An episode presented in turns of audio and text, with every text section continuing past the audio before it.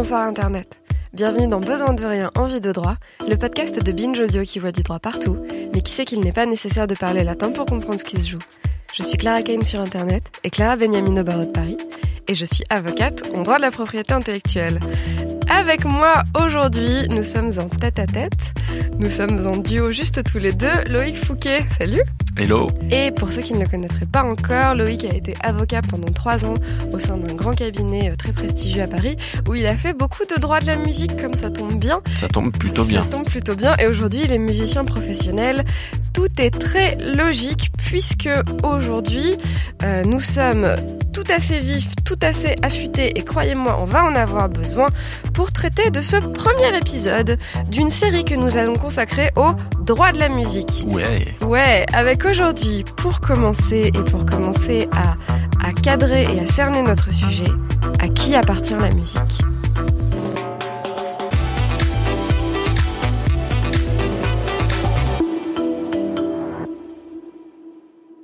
Et pour commencer, la musique, c'est quoi? Très très bonne question. Très très bonne question. Est-ce que tu peux nous éclairer dessus, Clara? Pour une fois, c'est moi qui pose les questions, tu, tu prends vois. tes aises. tu prends tellement tes aises. Euh, alors, on va commencer par expliquer quelques grandes notions et quelques grandes différences dans les notions qui s'articulent dans le droit de la musique, puisque le droit de la musique euh, détaille euh, trois événements qu'on appelle des faits juridiques pour la, la création, pour la caractérisation d'une œuvre, d'un morceau de musique, d'une œuvre musicale. Alors, on va commencer par établir la différence, les différences entre la composition, l'interprétation et l'enregistrement. Et ces trois euh, événements sont régis par deux types de droits qui sont des droits d'auteur et des droits voisins. Ne partez pas tout de suite, on va y aller tout doucement. Oui, alors précisons qu'on on, là on parle de musique enregistrée a priori parce que et, on parle pas, on va pas trop parler de la musique sur scène qui qui bon évidemment ne passe pas trop par la phase euh, enregistrement. Non, là vraiment on parle de des musiciens en studio. Voilà. Voilà. Et, de- et des CD qu'on achète à la Fnac. Ah non, pardon. Des compacts c'était en 2003. On parle de euh, de alors faut, je- si je commence à dire phonogramme avant de l'avoir expliqué. Phonogram. On de parle- Spotify. voilà, on ce que vous de- écoutez sur Spotify, sur YouTube. euh, de tout ce qui n'est pas donc de la musique live. Alors pour commencer, le code de la propriété intellectuelle définit ce qu'est une œuvre protégeable, une œuvre de l'esprit. On en avait déjà un peu parlé dans notre épisode sur peut-on détruire les œuvres d'art auquel je vous renvoie, mais reprenons un peu. Une œuvre protégeable, c'est euh, quelque chose de mis en forme par opposition à une simple idée. Donc une, une idée n'est pas protégeable en soi, donc c'est quelque chose de mis en forme et qui est original. Qu'est-ce que c'est l'originalité? Euh, C'est défini euh, comme étant l'empreinte de la personnalité de l'auteur, son empreinte créative et intellectuelle. La notion est un peu fumeuse, mais c'est bien que ce soit assez souple. Alors c'est pas défini précisément par un texte de loi, ça a été défini par la jurisprudence, donc par les décisions qui ont été rendues par les juges. Et c'est bien que ça soit assez souple comme définition, parce que le but c'est que ça puisse s'adapter et épouser un peu toutes les situations où ça serait pertinent. Et pour définir cette œuvre musicale, on a un, un très grand auteur euh, en droit de la propriété intellectuelle, un peu notre notre légende à nous, qui s'appelle Desbois et qui a déterminé qu'une œuvre musicale c'est la rythmique, la mélodie et l'harmonie. Voilà. Mais alors, Mais il n'avait pas encore, euh, il avait pas encore la musique enregistrée, il n'avait pas encore le- le- les paroles euh, en tête. Hein, la chanson populaire, il l'a oublié. Voilà, la chanson populaire. la chanson populaire. Donc rajoutons, rajoutons euh, les paroles qui Mhm. sont évidemment une le, le texte qui est évidemment une une composante de l'œuvre musicale, là, tout à de fait. l'œuvre de chanson. et qui n'avait pas été envisagé par Desbois à ce moment-là. Donc l'œuvre protégeable, c'est euh, quelque chose, une création mise en forme et originale. Et à ce moment-là, on pourrait se poser un peu la question sur les les outils qui servent à, à créer ces œuvres musicales. Et dans outils, je ne veux pas dire instruments, mais je veux dire, par exemple, la gamme de do. Ah, parlons solfège, super. Parlons solfège. Euh, oui, puisque nous sommes tous les deux musiciens. Mhm. Euh, la gamme de do, est-ce qu'elle est protégeable? Est-ce qu'elle appartient à quelqu'un? Est-ce que quelqu'un possède la gamme de do Est-ce Bah, qu'à chaque fois J'espère pas. J'espère pas non plus, mais du coup, la question qu'on peut se poser, c'est est-ce qu'à chaque fois que quelqu'un crée un morceau en utilisant une note de la gamme de Do, est-ce qu'il doit demander l'autorisation à quelqu'un? Donc, est-ce que cette gamme appartient à quelque chose, à quelqu'un, pardon Eh bien, non. La gamme de Do n'est pas une œuvre protégeable. Elle appartient à ce qu'on appelle le fond commun. Et c'est la même chose en ce qui concerne la croche, les arpèges ou bien la gamme pentatonique, personne ne possède euh, ces éléments-là qui sont donc nécessaires à la fabrication de toute euh, de, de toute œuvre musicale. Alors avec plein d'exceptions. C'est un peu la même chose sur la couleur euh, verte, par exemple. Personne ne possède la couleur verte, même si il se pourrait que Christian Louboutin possède une certaine déclinaison de couleur rouge maintenant. Voilà, mais de, la même manière, si personne ne possède la gamme de do, mais si on écrit un, un morceau à partir de la gamme de do, le morceau, s'il est original, s'il représente l'empreinte créative et intellectuelle de l'auteur, il est protégeable. Tout à fait. Mais donc voilà, donc retenez que euh, voilà la croche, la double croche, la noire, la blanche euh, et, les gammes n'appartiennent à personne, que c'est ce qu'on appelle le fond commun. Voilà. Deuxième définition, dans un deuxième temps, après la composition, parlons de l'interprétation. Qu'est-ce que c'est une interprétation? Alors, L'interprétation, ce n'est pas un droit d'auteur comme l'œuvre de l'esprit. L'interprétation, c'est ce qu'on appelle un droit voisin. Un droit voisin, donc c'est un droit, euh, très bêtement et un peu étymologiquement, c'est le droit juste à côté. Mais son régime est un peu calqué sur le droit d'auteur, on va y revenir. Je vais me permettre de vous lire l'article du Code de la propriété intellectuelle parce qu'il est rigolo, euh, qui nous explique ce que c'est qu'un artiste interprète, et qui dit L'artiste interprète ou exécutant est la personne qui représente, chante, récite, déclame, joue ou exécute de toute autre manière une œuvre littéraire, artistique, un numéro de variété, de cirque ou de marionnette. Il ne manque donc que les claquettes. Oui. Oui. Qui sont aussi des artistes interprètes. Ce sont, des aussi des artistes interprètes. Non, mais je trouve ça très rigolo que les, les personnes qui ont rédigé le texte de loi se sont dit, euh, alors ce texte n'est de marionnette. Voilà, ce texte n'est pas limitatif, mais il, il donne des exemples et ils se sont dit, les mecs, euh, très très important, les marionnettes, vraiment, il faut qu'on les écrive dans la loi. Bref, Guignol, tu es protégé. Euh, donc, le l'artiste interprète, la personne qui a fait cette interprétation, qui a donné cette performance, euh, voit son interprétation protégée par ce qu'on appelle un droit voisin voit protégée donc la fixation de son interprétation sur le support et c'est protégé par le droit de la propriété intellectuelle. Si ça vous intéresse, c'est le livre 2 du Code de la propriété intellectuelle. Et enfin, qu'est-ce qu'un enregistrement? Qu'est-ce qu'un phonogramme? Eh bien, il s'agit de la fixation réalisée à partir de la prestation vivante de l'artiste-interprète d'une œuvre sur tout support. Et tout support, ça peut être un vinyle, une cassette, un MP3, euh, d'autres idées?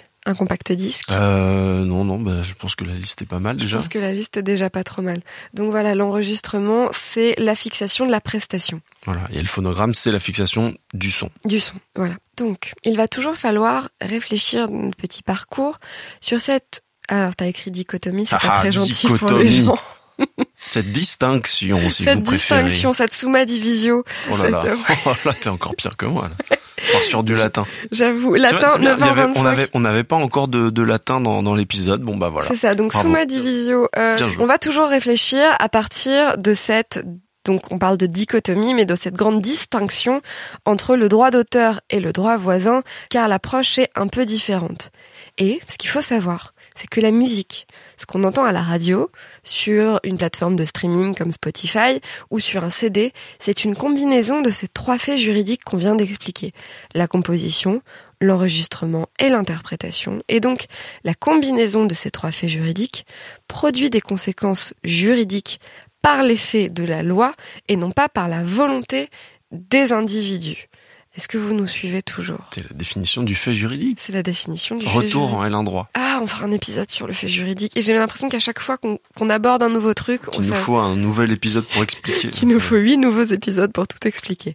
Bref, maintenant qu'on a expliqué, tenté d'expliquer ce que c'était qu'une œuvre musicale, ce que c'était qu'un phonogramme et une interprétation, et ce qui permet euh, de, de, de d'arriver à ça, on va évoquer ensemble avec Loïc ce que c'est qu'un ayant droit, qu'un artiste, qu'un producteur, qu'un auteur, et donc qui possède et qui gère tout ça. Loïc Eh ben, on va un petit peu lister euh, et, faire le clair sur euh, les personnes qui sont aujourd'hui les titulaires de droit. Alors, il y a beaucoup de termes différents pour parler d'eux.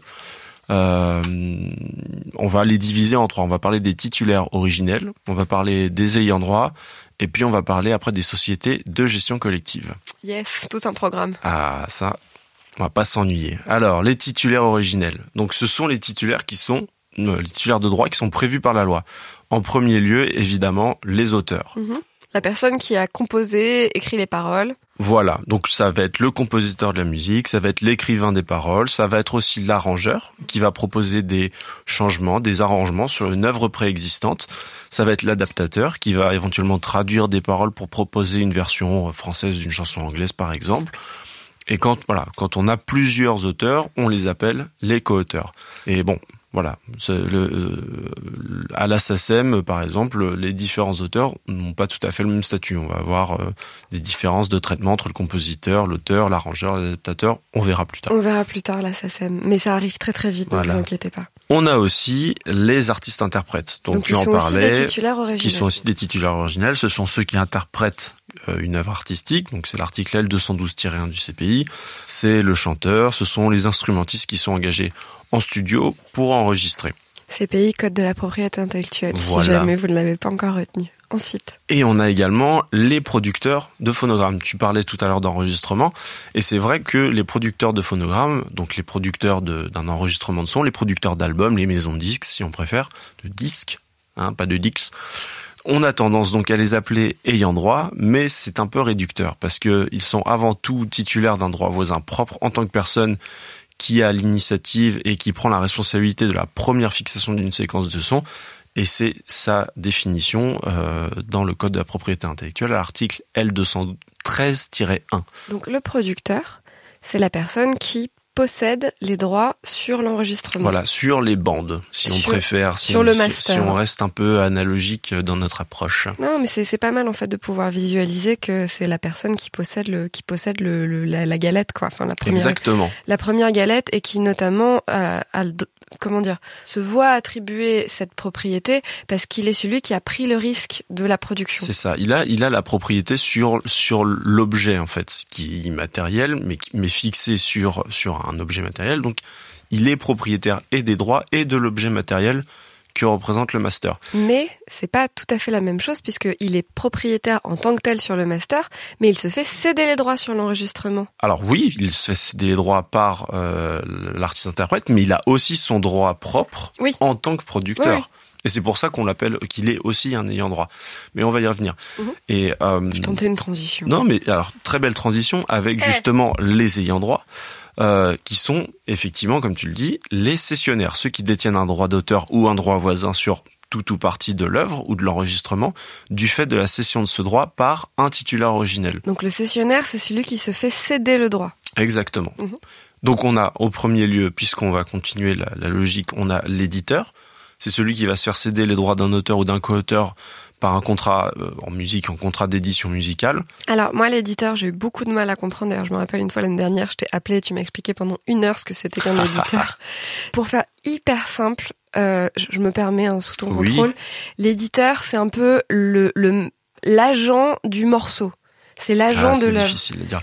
En fait, si, on reprend, si on reprend le rôle d'origine de l'éditeur, euh, comme je te l'expliquais il y a je sais plus combien de temps, mais le rôle d'origine de l'éditeur, c'est, bah, comme en matière de livre, c'est la reproduction graphique de l'œuvre. Et c'est bah, l'édition des partitions, la vente des partitions, la location aussi à des orchestres qui utilisent euh, des partitions d'orchestre, etc. Et on a encore des éditeurs aujourd'hui dont l'activité principale, c'est l'édition de partitions d'orchestre et la location de ce matériel-là. Aujourd'hui, le rôle a un peu évolué, c'est vrai. Et euh, aujourd'hui, les éditeurs sont souvent un, un partenaire euh, particulier big up un partenaire privilégié des artistes. Euh... 9h31, partenaire particulier. Et alors je voulais citer le nom du chanteur et j'ai oublié. C'est pas grave. Bon, on, enchaîne. on enchaîne. Donc l'éditeur, il a effectivement un, un, aujourd'hui un rôle un peu plus un peu plus poussé que juste l'édition des partitions, puisque effectivement c'est aujourd'hui euh, dans la musique en tout cas euh, populaire et dans la musique enregistrée, l'édition des partitions, c'est c'est pas un business très euh, très rémunérateur. Donc aujourd'hui, il va s'occuper effectivement du placement de l'œuvre, soit auprès de publicitaires, dans des synchronisations, dans des films, etc. Il recherche des opportunités pour l'artiste et puis surtout, bah, il peut récupérer quelques subventions aussi. Mais C'est ça. Et d'ailleurs, on a déjà prévu de faire un épisode un peu, euh, un peu axé, notamment sur le droit de synchronisation. Donc, comment on fait pour mettre une musique dans un film ou dans une pub? Restez branchés. Donc, l'éditeur se fait céder le droit d'auteur. On a aussi le producteur. On a dit qu'il avait son droit propre en tant que producteur, mais il a aussi, euh, il est aussi cessionnaire des droits des artistes interprètes sur les enregistrements, mais aussi euh, cessionnaire des droits d'auteur sur la pochette, euh, etc. Donc le producteur qui produit le CD, la maison de disque, elle est aussi cessionnaire de droits, elle est aussi ayant droit. Et surtout, voilà, ce sont, euh, comme on disait, deux types d'exploitants importants qui, ont, qui a chacun euh, son rôle dans l'exploitation de la musique. Et lui, le, le, producteur, pour le coup, il est plus en charge de financer et euh, de, de, de, prendre la responsabilité de la production du single, de l'album, et il assure ou fait assurer la commercialisation et la distribution de, de l'album. Pour l'éditeur, on a parlé de son rôle qui est un peu plus variable. Il peut aussi participer au financement de l'album au financement de la tournée. Voilà, il a un rôle un peu plus un peu plus diffus et un peu plus euh, variable en fonction de de, de, de, comment l'éditeur euh, a envie de fonctionner. Et maintenant, passons à comment dire une forme de cauchemar pour plein d'étudiants en droit. Ah non, c'est passionnant une fois que t'as compris. Mais même pas pour les étudiants, parce que là, on va aborder la question de la gestion collective. Oui, pardon. Passons à la gestion collective. Mais, mais voilà, c'est quelque chose qu'on touche quasiment pas pendant ces études. Euh, la gestion collective, on, parle un petit peu de la SSM. Voilà. On sait, on sait que ça existe, mais, euh, mais voilà. En tout cas, dans les études de droit, peut-être que dans les écoles de musique euh, ou de musiques actuelles, de diplôme de musicien, etc., on est un peu plus formé. En tout cas, en droit, la gestion collective, on n'est on n'est pas prêt. Non, on n'est pas prêt. Et c'est vrai que du coup, quand tu te retrouves en tant que jeune avocat à devoir, t'as un client qui arrive et qui fait, non mais vous me dites que je vais toucher des droits de la SACEM. Combien? Eh ben, t'es bien embêté. Euh, donc du coup, voilà. Mais, bisous. mais en fait, c'est parce qu'on s'y intéresse pas, parce qu'en réalité, c'est très facile. C'est ça. Donc des bisous à la SACEM, à la SACD, à la SCAM, à la SAGE. Et si vous n'avez rien compris à ce que je viens de dire, Loïc, tu nous expliques un peu les sociétés de gestion collective? Alors les sociétés de gestion collective, c'est euh, effectivement la partie du fonctionnement la moins facile, en tout cas la moins euh, évidente à appréhender. Donc la gestion collective, c'est la collecte et la répartition de la rémunération de l'exploitation de certains droits euh, qui peut être confié à des sociétés de gestion collective. Il en existe beaucoup, il en existe euh, pour différents types de droits d'auteur et de droits voisins on va les lister un petit peu plus euh, un peu un peu plus tard. Donc voilà, par exemple, on, on, on en a parlé, on connaît tous la SACEM. Euh, il faut préciser que la SACEM et les sociétés de gestion collective sont des sociétés privées. Très important, ce ne sont pas des administrations, ce n'est pas le ministère de la Culture. Donc ce sont des sociétés privées. Voilà. Alors par contre, on parle du ministère de la Culture. Donc ce sont des sociétés privées qui depuis euh, récemment doivent être euh, homologuées, doivent avoir un, un, une validation de la part du ministère de la Culture. Donc ces sociétés, elles collectent pour le compte des, auteurs et des éditeurs qui sont des membres inscrits les droits qui reviennent, qui leur reviennent sur certaines exploitations qui nécessitent leur autorisation. Pas toutes, puisque euh, certaines autorisations sont données exclusivement par l'auteur et éventuellement par l'éditeur s'il est là. Et voilà, on a certains droits qui sont aujourd'hui en gestion collective et d'autres non. Est-ce que tu pourrais nous donner quelques exemples d'exploitation où la SACEM va aller collecter euh, des revenus pour les redistribuer? Bah tout simplement, alors ça va pas être la SACEM elle-même, mais tout simplement les passages radio. Les, passages radio aujourd'hui, on ne donne pas son autorisation pour euh, euh, être diffusé à la radio. la, la, plateforme radio, enfin la radio va tout simplement diffuser le morceau et faire une déclaration a posteriori auprès de l'ASPRE, qui va ensuite euh, reverser euh, les droits à l'assassin. On y vient, on y vient. Qu'est-ce que c'est l'ASPRE Bref. Voilà. Et donc? Donc la gestion collective, elle est globalement, elle n'est pas obligatoire. Aujourd'hui, on n'est pas obligé d'être inscrit à la SACEM, mais Très par important. contre, mais ça, ça facilite beaucoup de choses, effectivement. Voilà, ça facilite beaucoup de choses et surtout, en fait, il y a, voilà, par exemple, tout ce qui est radio, on peut, on peut pas les récupérer par soi-même aujourd'hui, à moins de passer par une société de gestion collective. une société de radio ne va pas aller payer directement aux auteurs ce qu'elle leur doit. Tout à fait. Euh, alors par contre, effectivement, on en parlait dans le cadre de la préparation de l'émission.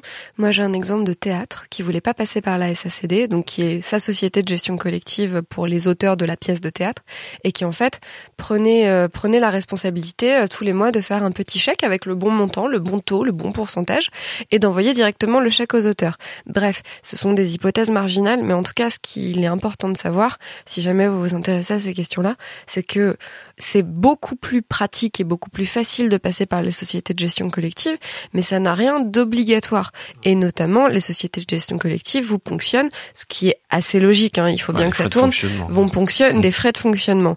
Donc voilà, bref. Donc c'est pas obligatoire. On n'est pas obligé d'être membre, mais c'est quand même un rôle indispensable. Ça simplifie la vie. Euh, les sociétés vont collecter pour eux les droits, ils leur reversent périodiquement le fruit de ces collectes. Et euh, d'ailleurs, une petite salutation à tous les auteurs qui ont reçu leur répartition en ce début janvier. Pour certains, c'est Noël après l'heure. C'est ça. Oui, et donc du coup, au cas où, si jamais c'était pas tout à fait clair, euh, les auteurs, les, les, les, musiciens, en fait, adhèrent à la SACEM et ils apportent au répertoire de la SACEM leurs œuvres. Et donc, du coup, sur le site de la SACEM, il y a un immense répertoire des œuvres. Si vous tapez euh, répertoire SACEM, c'est le premier lien qui sort sur les moteurs de recherche. Qui est un des plus grands au monde, d'ailleurs. la SACEM est une des, des, plus grandes sociétés de gestion collective au monde. Et euh, il faut préciser aussi peut-être que les sociétés de gestion collective fonctionnent entre elles. Euh, elles ont des accords entre elles. À l'international, c'est-à-dire que l'équivalent de la SACEM au Mexique. J'espère que je tombe pas dans les quatre exceptions parce que il y a genre huit pays au monde qui fonctionnent pas comme ça. Mais t'aurais pu prendre plus évident. Laisse-moi tranquille, je voulais pas prendre un pays européen parce que c'est encore d'autres accords. Cite-moi la société de gestion euh, de droits d'auteur. Euh, je ne sais pas, je ne sais pas.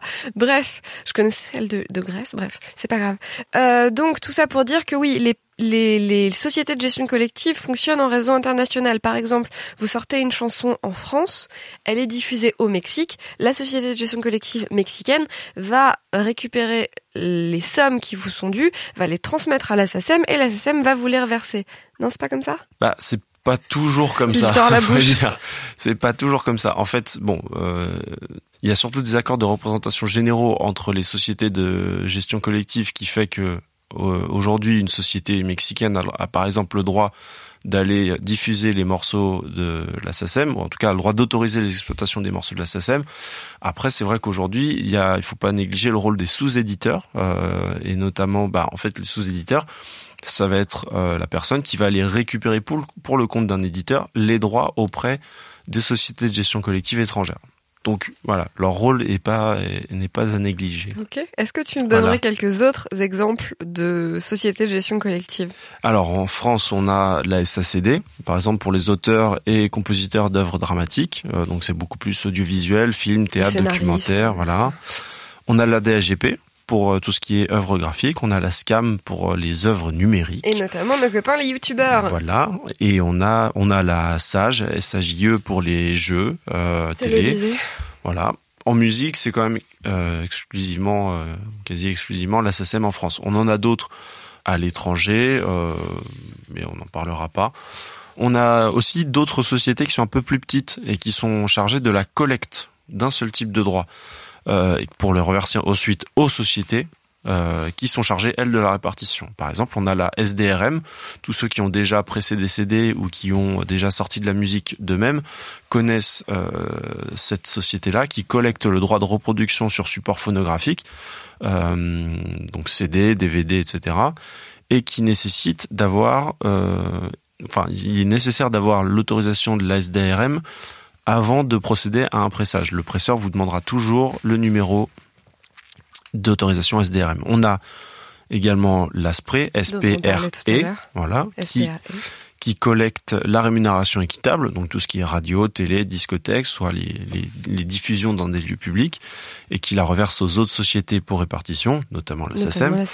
Voilà, on a Copie France, qui collecte la copie privée auprès des fabricants importateurs de matériel soumis à la copie privée, donc pareil, CD, DVD, disque dur, etc. Oui, c'est ça. Alors très important, par exemple, si vous achetez une clé USB, euh, ça a l'air un peu anodin, mais sur cette clé USB, donc sur tout support de stockage, je donne l'exemple de la clé USB parce que c'est très facile à comprendre, sur tout support de stockage, il y a une petite partie qui va en fait euh, être versée à cette à cette euh, société de gestion collective qui s'appelle Copie France et qui collecte tout ce qui est dû au titre de la copie privée pour le reverser aux artistes. Exactement. Mais la, copie privée est un sujet assez complexe eh, pour que pour qu'on en, on en parle. on fera un épisode sur la copie privée, c'est effectivement très intéressant. Mais il euh, n'y a pas que le droit d'auteur, puisque là on parlait que de droit d'auteur, mais on a, on a aussi parlé des droits voisins, on l'a dit au début. Et on a plusieurs sociétés. Donc tout d'abord pour les producteurs, on a la SCPP ou la SPPF.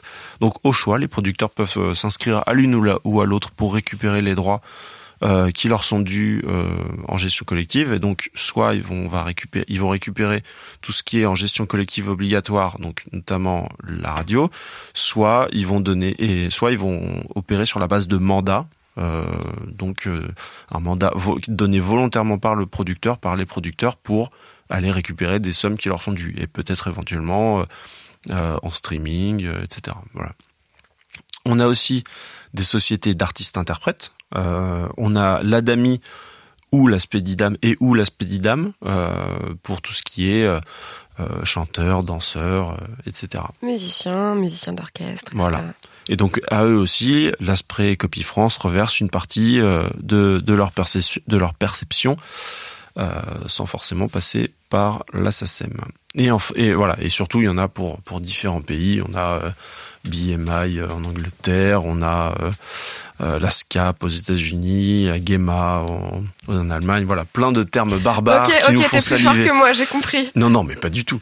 Mais euh, mais mais voilà, c'est c'est juste pour vous dire que faut faut pas être perdu avec avec toutes les sociétés de gestion collective parce que même de toute façon les professionnels ne les connaissent pas toutes. En de là. Donc, euh, on parlera sans doute euh, au, prochain épisode consacré à, la musique des différents types de droits d'ailleurs, puisque principalement le, droit euh, d'un ayant droit d'un titulaire, c'est un droit d'autoriser une exploitation. Mais en France et ailleurs, il se divise par plein de types de droits. On va avoir le droit de reproduction, le droit de représentation, etc., droit de communication publique, euh, droit de synchronisation, si tant est qu'il existe. Mais euh, voilà, on, on parlera de, de, tout ça à, à l'occasion d'un prochain épisode. Tu tends des perches, tu tends des pistes. Mais on peut, on peut déjà commencer par donner quelques exemples, peut-être. Oui, on va donner quelques exemples, euh, quelques utilisations et qu'est-ce qui est possible, puisque la question préférée de tous les gens qui connaissent un avocat, c'est est-ce que j'ai le droit d'utiliser Est-ce que j'ai le droit de? Est-ce que j'ai le droit de? Qu'est-ce que j'ai le droit de Qu'est-ce que j'ai le droit de faire? Est-ce que j'ai le droit de prendre de la musique de film pour ma vidéo YouTube, etc., etc., etc., etc. Et donc, on va parler euh, de YouTube, de podcast et de deux trois choses comme ça. Pour commencer, est-ce que j'ai le droit de faire un cover sur YouTube sans rien demander à personne? Eh bien, Globalement, oui. C'est-à-dire que, alors, on parle de YouTube, hein, c'est-à-dire que malheureusement, ce que je vais vous dire là ne s'applique pas à Dailymotion, qui fait que vous n'avez plus besoin de demander directement l'autorisation pour faire votre cover. Vous avez le droit de prendre votre ukulélé et de faire une reprise de Gangnam Style. On y vient juste après. Et donc, la SACEM et YouTube ont un accord qui fait que YouTube va verser directement les rémunérations à la SACEM et vous, vous n'avez rien d'autre à faire que faire votre petit cover. Sauf que euh, il y a quelques petits aménagements à prendre en compte quand même là-dedans. Il existe une base de données que vous trouverez sur le site de YouTube directement qui s'appelle le Creator Studio dans lequel il y a un onglet qui lisse globalement tous les morceaux de musique et qui vous dit à chaque fois ce que vous avez le droit de faire avec. Et donc, pour Gangnam Style, comme on l'a dit tout à l'heure, il y a deux catégories. Donc, il est écrit pour Gangnam Style, si vous utilisez cette chanson à la lecture, votre vidéo sera visible dans le monde entier. Par contre, la monétisation peut être récupérée par l'artiste, gênant. Et, enfin, gênant si jamais vous, souhaitez euh, récupérer des fruits de ce travail. Et pour une reprise, pour un cover, vous avez tout à fait le droit de la faire. La lecture sera autorisée dans le monde entier. Par contre, encore une fois, la monétisation sera peut-être récupérée par l'artiste. Ça, c'est un peu la modalité euh, open. Il y a d'autres modalités, on a un peu cherché, et par exemple, pour le titre The Next Episode de Dr. Dre, vous n'avez rien le droit de faire. C'est-à-dire que si vous l'utilisez dans votre euh, dans votre euh, vidéo, votre vidéo sera strikée immédiatement. Si jamais vous faites un cover, votre cover sera striké immédiatement, donc la vidéo sera euh, mise en ligne, supprimée, etc. Vous connaissez. Donc retrait parce que parce qu'au final, les ayants droit, les titulaires de droit, pas autorisé. Voilà, gardent le dernier mot sur l'utilisation malgré l'accord SACEM YouTube. Exactement. Et dernière hypothèse, il y a certaines œuvres où c'est autorisé dans certains pays et pas dans tous. Et prenons par exemple euh, Wannabe des Spice Girls, qui est autorisé à la lecture sur votre vidéo, partout, sauf dans 249 pays dans le monde. Ce qui fait beaucoup. Dont la France, euh, ce qui fait beaucoup. Non, après il y a plein d'autres, il y a plein d'autres euh, modalités entre les deux. Vous allez avoir plein de pays où c'est enfin plein d'œuvres où c'est autorisé partout, sauf dans quatre pays. Bref, donc pensez quand vous voulez faire un cover sur YouTube YouTube ou utiliser une musique, un phonogramme du commerce, donc une musique que vous entendez à la radio pour faire très très très très simple. Euh, me fais pas les gros yeux comme ça. du commerce défini. C'est mon émission, je fais ce que je veux. Euh, pensez à aller regarder la base de données du Creator Studio, histoire de pas vous être euh, vous être fadé tout le taf de faire cette super vidéo et qu'elle se fasse striker au moment du au moment du passage euh, par la moulinette Content ID. Ça serait quand même dommage. Voilà. Donc en principe, quand vous postez une reprise ou un cover euh, en fonction de ce qui a été prévu et de ce qui est listé dans cette base de données Creator Studio, l'éditeur pourra demander soit de supprimer la vidéo, c'est donc le strike, ou alors de récupérer pour son compte la monétisation de la vidéo. Euh, pour les remixes, c'est un petit peu plus compliqué parce que certes, il y a toujours ces questions d'autorisation pour le droit, euh, euh, le droit de l'auteur et de l'éditeur, mais c'est encore un peu plus compliqué puisque s'ajoute par-dessus tout ça le droit qu'aura le remixeur sur son remix puisqu'il aura apporté euh, de des nouveaux éléments à l'œuvre. Donc, donc si donc si effectivement l'éditeur a posteriori autorise, pourquoi pas Ce qu'on constate actuellement sur YouTube, c'est quand même une tolérance sur plein de remixes. Euh, donc, on peut pas vous dire euh, OK, allez-y, c'est tout bon, mais on constate que globalement, c'est plutôt bien accepté. Mais surtout, la problématique, c'est effectivement si l'éditeur décide de, de ne pas faire supprimer la vidéo et seulement de récupérer la monétisation, bah, il faut pas oublier que le remixeur, en tant qu'arrangeur ou adaptateur, il a aussi des droits. Donc la question c'est comment est-ce qu'on va on va gérer cette euh, monétisation? Est-ce qu'on peut la splitter aujourd'hui?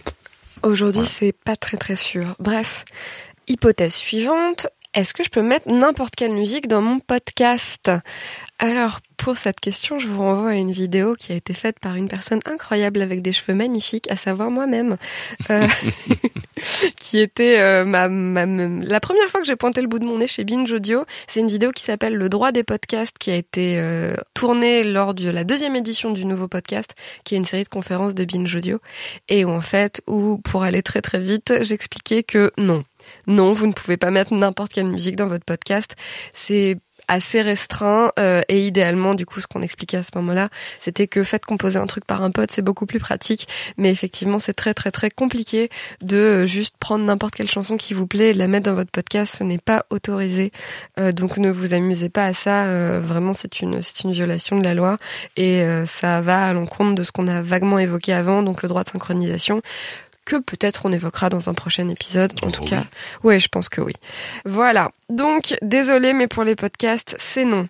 Ensuite, est-ce que je peux retrouver ma musique à la radio ou à la télé sans jamais avoir donné mon autorisation à personne, ah, Loïc Là, je peux te répondre. Effectivement, alors là, on parle moins de l'œuvre, on parle beaucoup plus de l'enregistrement. De son enregistrement.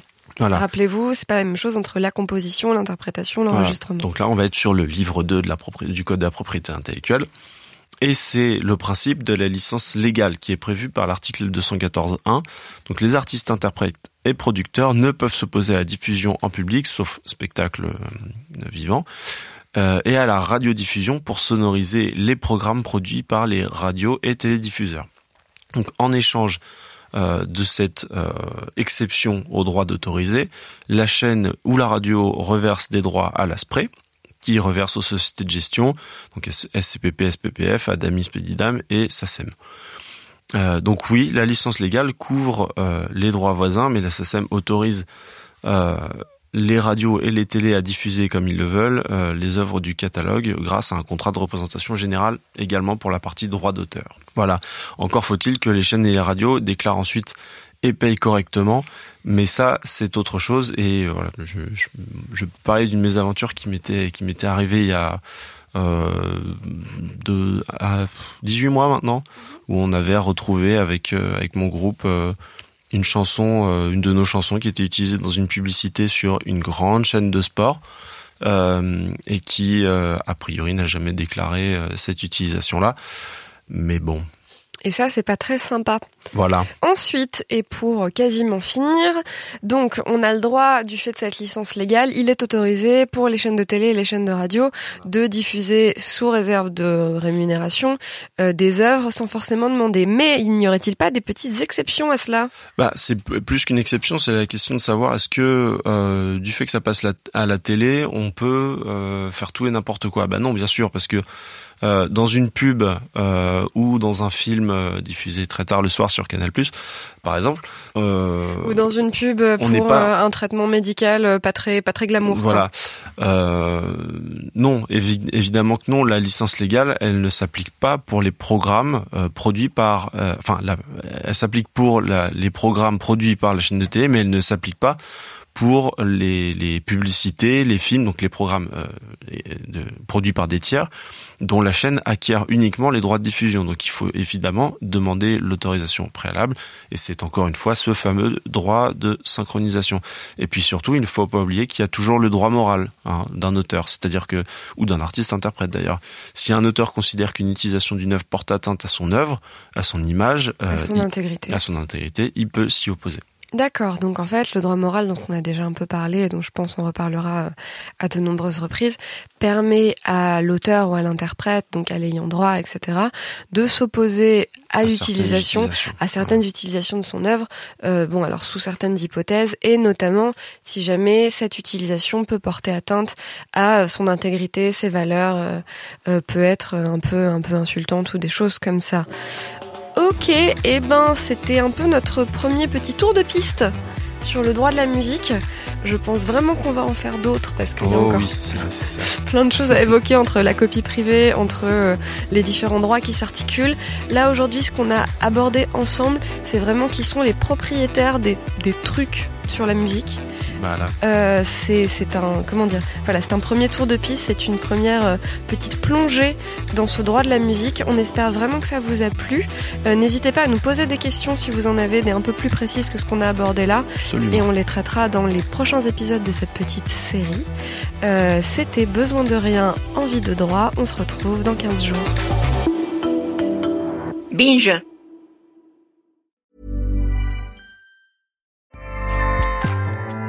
ACAST powers the world's best podcasts.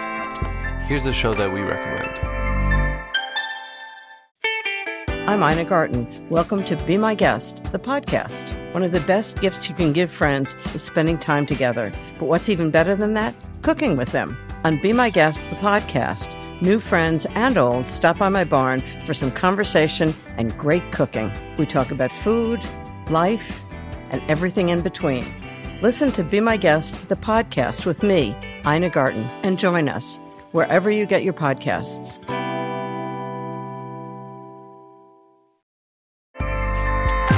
ACAST helps creators launch, grow, and monetize their podcasts everywhere. ACAST.com.